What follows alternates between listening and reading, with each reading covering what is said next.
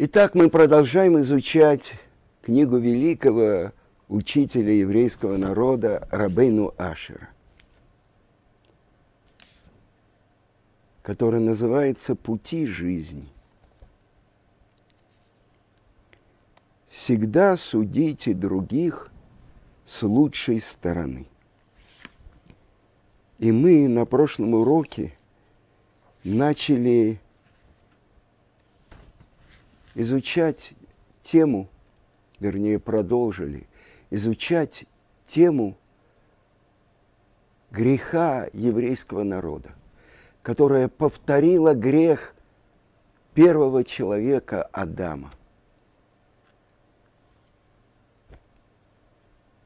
Равлияу Деслер объясняет, что грех первого человека состоял в том, чтобы более осветить имя Творца, спуститься в материальный мир и там выбрать ему служить, когда как бы зло выглядит так же, как минимум, так же привлекательно, как и добро.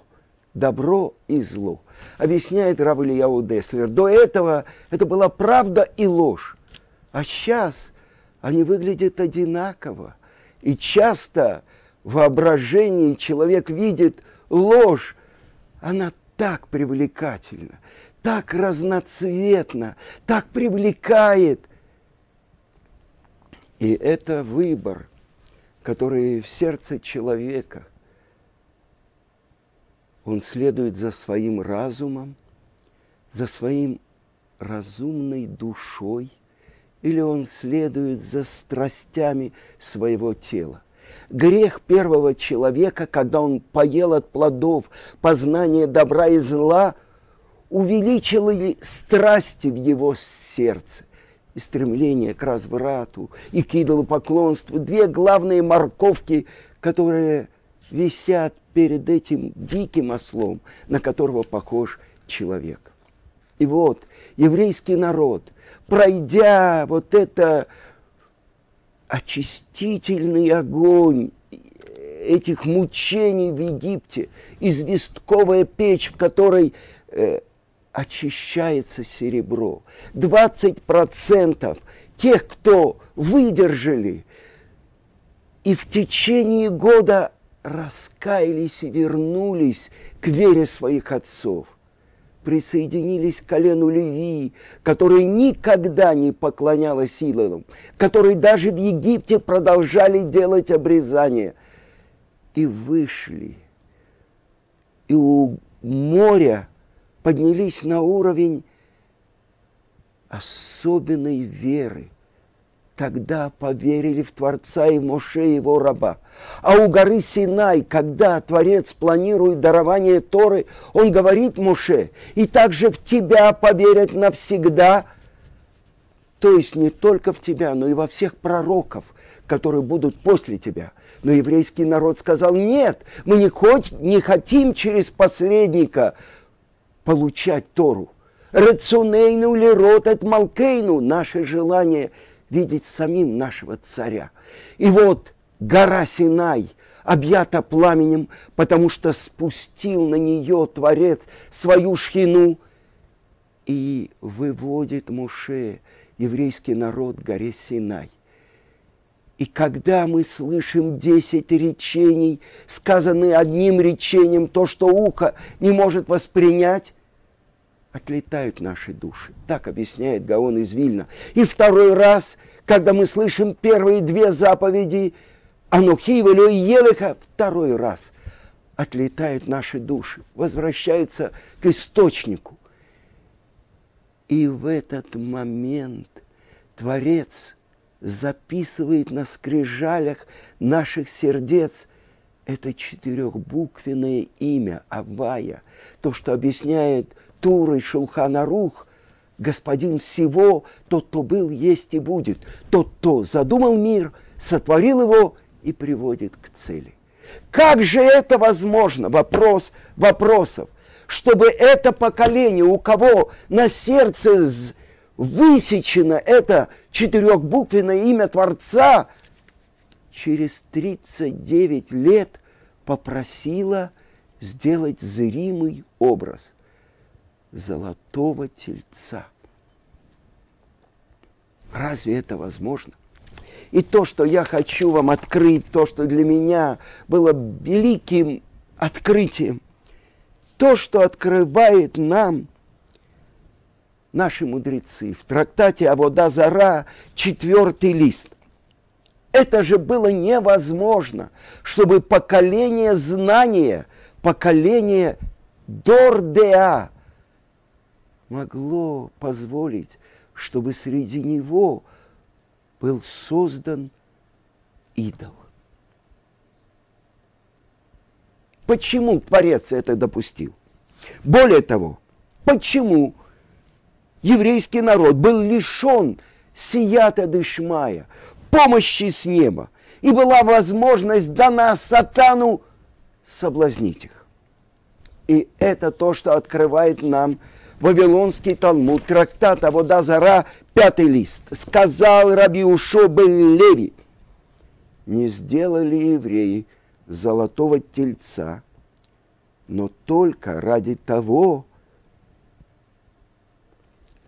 мой учитель Равицкак Зильбер, когда он говорил, что 20 лет или 30 лет или 40 лет у него был какой-то вопрос, и он не находил на него ответа. Сейчас я скажу, и ты должен подпрыгнуть до потолка. Я подпрыгивал, но до потолка я не доставал. Сейчас тот, кто этого не знает, это, если вы слушаете сейчас меня, вы должны подпрыгнуть.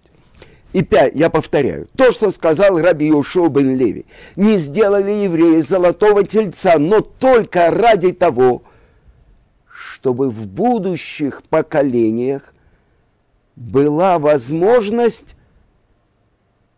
евреям раскаяться и стать Баалей Чува. И это то, что говорит Раби Йоханан от имени Раби Шимона Бар Йохая – про нашего царя Давида. Не мог Давид совершить то, что совершил. Это испытание с Батшевой. И не могло то поколение совершить то, что совершило золотым тельцом. Как сказал про себя царь Давид в 109-м псалме, «А я беден, и нет у меня ничего моего, а мое сердце пустошь внутри меня. То есть он полностью победил свое дурное начало. А про то поколение говорится в Торе. Кто бы дал, чтобы их сердца были наполнены трепетом передо мной, как сейчас, все дни? Так как же возможно, чтобы они совершили грех золотого тельца? И продолжает Талмуд и говорит – что если в будущем согрешит отдельный человек, что ему говорят? Иди и выучи от одного. То есть, иди и выучи то, что было с царем Давидом, который открыл ворота раскаяния. А если согрешит община, говорят им, идите и выучите из того, что произошло с тем поколением, с грехом золотого тельца. Объясняет Раши. Дурное начало было как пустошь в сердце царя Давида.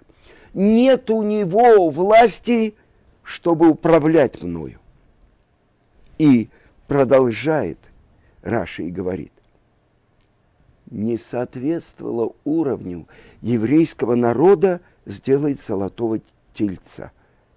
Они были могучими героями и полностью властвовали над своим дурным началом. Не могло дурное начало их победить.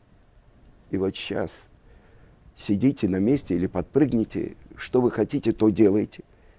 Но это было Гзирата Мелех.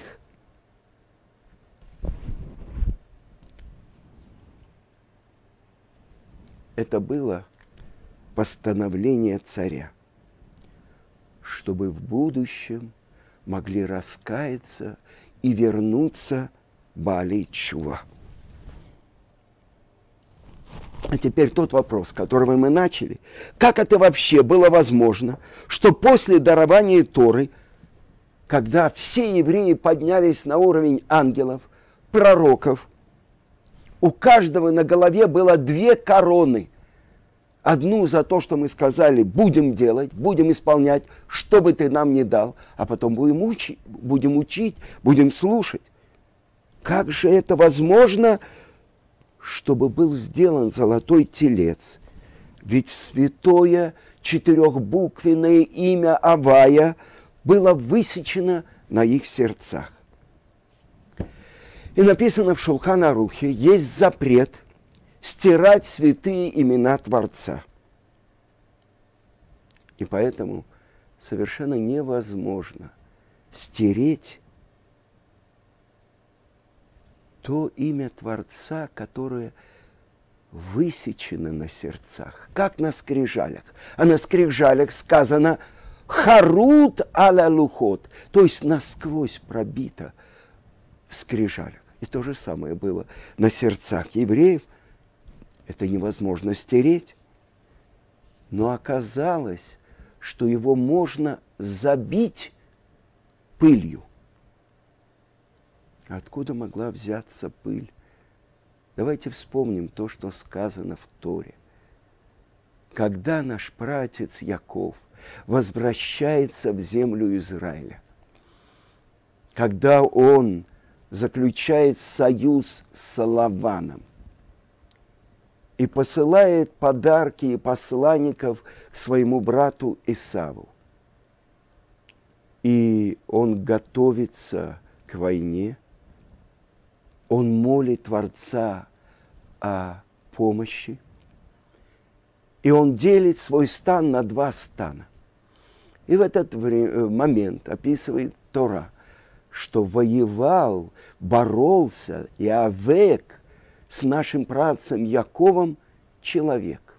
И наши мудрецы говорят, с одной стороны он был похож на мудреца, а с другой стороны на вооруженного разбойника.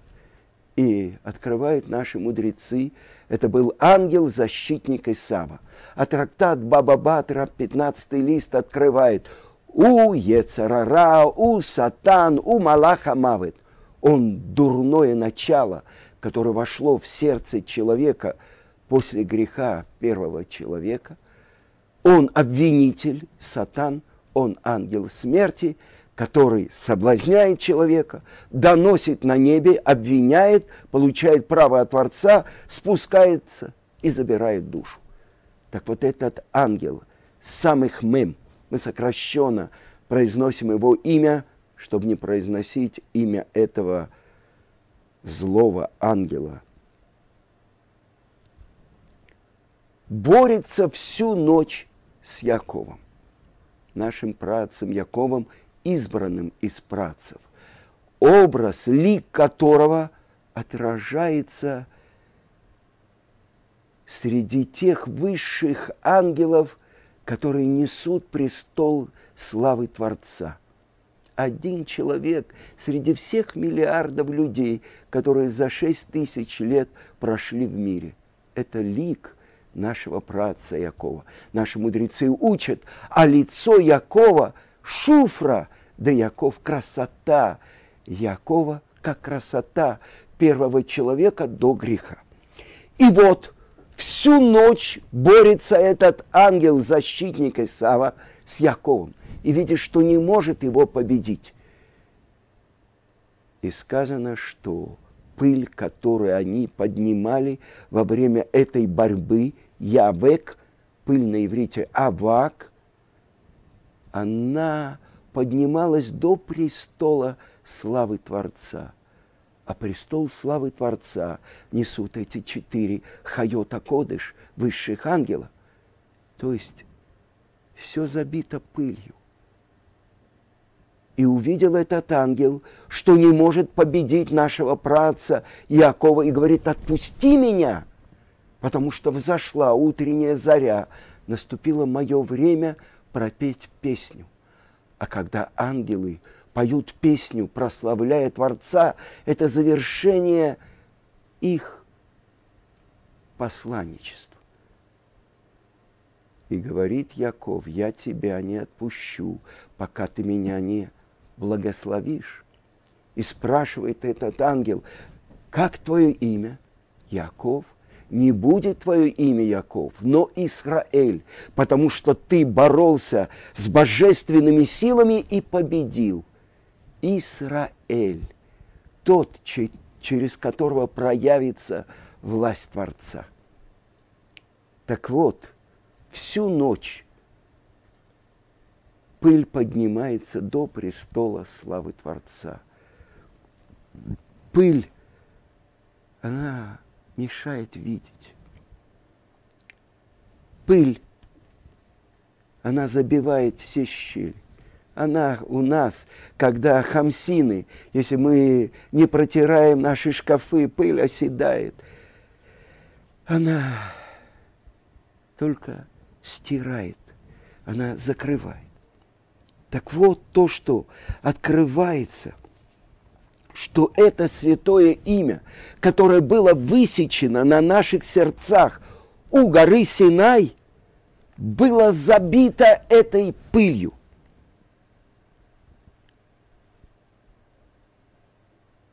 И именно эта пыль, которой Сатан забил это четырехбуквенное святое имя, высеченное на наших сердцах. Но давайте вспомним, какое было третье речение, которое мы слышали с горы Синай. Не произноси имени Авая, Бога твоего, напрасно. То есть не дай этой пыли полностью забить и скрыть это имя в твоем сердце. Объясняют комментаторы. В тот момент, когда раздалось это речение с горы Синай, содрогнулся, получил сотрясение весь мир. Все ложные основы были разрушены. Ведь на них построили свои миры народы мира. Ведь только это имя Авая – настоящая и единственная реальность. Ну давайте продолжим цитировать эту заповедь. «Не произноси имени Авая Всесильного твоего напрасно, потому что не очистит Авая того, кто будет произносить его имя попусту». Буквальное значение этой заповеди – запрет клясться или произносить напрасно имя Творца. Но в плане нашего изложения это предупреждение каждому еврею, который стоял у горы Синай, и на сердце которого было высечено это сокровенное имя, чтобы он постоянно очищал и стирал пыль, которая забивается в его сердце и скрывает это сокровенное имя. Ведь в этой заповеди заключено предупреждение, что Творец не очистит такого человека. Но как не дать, чтобы эта пыль забила наше сердце? И это то, что открывается в Талмуде. Только если человек сам начинает очищать себя – так сказано в трактате Йома Вавилонского Талмуда, 38 лист. Толковал Рейш Лакиш. Над насмешниками он насмехается, а смиренным он дает свою милость. Тот, кто хочет оскверниться, ему открывают. А тот, кто хочет очиститься, ему помогают. Помните, мы начинали э, и говорили о пророчестве нашего праца Якова в Египте, когда Йосеф приходит и просит, чтобы он благословил его сыновей, он спрашивает, кто эти? Он видит злодеев, Яровама Бенаватова, Игу, его, царя Игу, его сыновей, которые происходят от Ефраима. С другой стороны, он видит праведника Иошуа бен Нуна, который от него происходит. тот, кто хочет очиститься, ему помогают. А тот, кто хочет оскверниться, ему не мешают, ему открывают. И так продолжает Талмуд. Тоже учили в Бейт-Мидраше Раби Ишмайля. На что это похоже? На человека, который приходит покупать керосин. Э, я по дороге увидел, что у меня в машине ноль бензина. И заехал, чтобы заправиться. Так что говорит хозяин? Есть там две, две стойки. Одни сами заправляют свои машины, а другие там есть араб, который заправляет за пару шекелей. Так вот, человек, которому приходит человек, покупатель и говорит, отпусти мне керосин. Хозяин говорит, отмерь его себе сам. Но когда приходит человек, что покупать особенное, благовонное масло афарсимона, говорит ему хозяин, подожди, я отмерю тебе сам, чтобы и я, и ты пропитались этим благовонием. И продолжает Талмуд и говорит, учили в доме учения раби Ишмаэля. Грех оскверняет сердце человека. Как сказано, есть э, нечистые гады, шерец. Не прикасайся к ним, чтобы не оскверниться. Человек оскверняет себя даже немного внизу, оскверня, оскверняют его многократно сверху. Он оскверняется в этом мире, оскверняют его в будущем мире.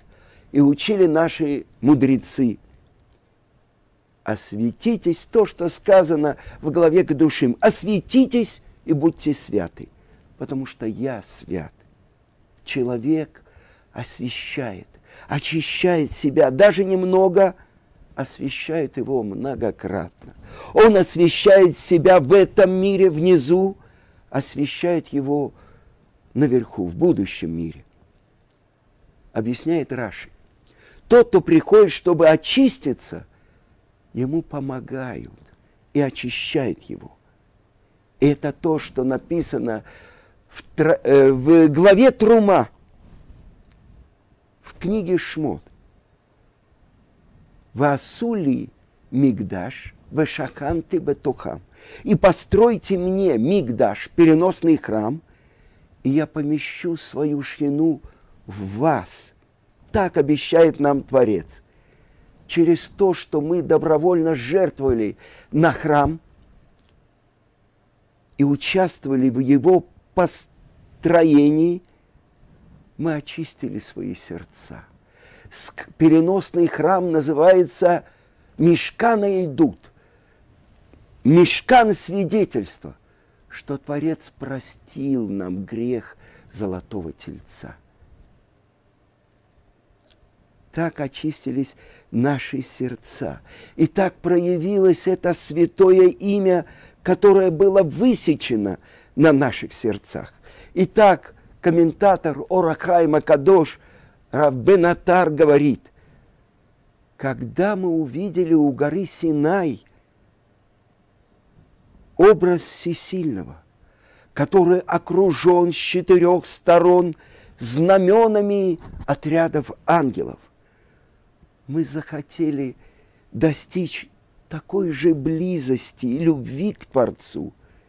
И это то, что отвечает нам Творец, который проверяет – то, что находится в глубине сердца. Если это то, чего вы желали, то я буду находиться в вас. Вешаханты бетохам. Но зачем? Для того, чтобы достичь этой близости, для того, чтобы очистить наши сердца, нужно было построить переносный храм, мешкан. И объясняют комментаторы, что мешкан – это место постоянного присутствия Творца, его шкины. И Рамбан объясняет, Мешкан несет в себе продолжение Синайского откровения. Там, у горы Синай, мы стали новым творением мира, народом, несущим в своих сердцах это особенное святое имя Творца. И когда царь Шлома построил первый храм в Иерусалиме, каждый мужчина со всеми своими сыновьями должен был исполнить повелительную заповедь истории показаться в храме. Бакихель, когда собирался весь народ, во время трех годовых праздников каждый мужчина со всеми своими, те, кто могли хотя бы э, маленькими сыновьями, которые хотя бы могли сидеть на плечах у отца, он должен был показаться в храме. А после этого он возвращался в свой дом уже совсем другим человеком. В храме полностью очищалось его сердце. Это святое имя Бога, Авая, которое было высечено на его сердце, полностью очищалось от этой забившейся в него пыли. И это то, что открывает Талмуд. В трактате Санедрин, 106 лист. Кадош Баруху либо Бай, Творец, Он желает твоего сердца. Как сказано у пророка Шмуиля, Творец видит то, что в твоем сердце. И это то, что сказано в той самой главной молитве еврейского народа. Ваагавта – את השם אלוקיך בכל לבבך ובכל נפשך ובכל מאודך. И полюби Творца Всесильного твоего всем сердцем твоим, всей душою твоей и всем достоянием твоим.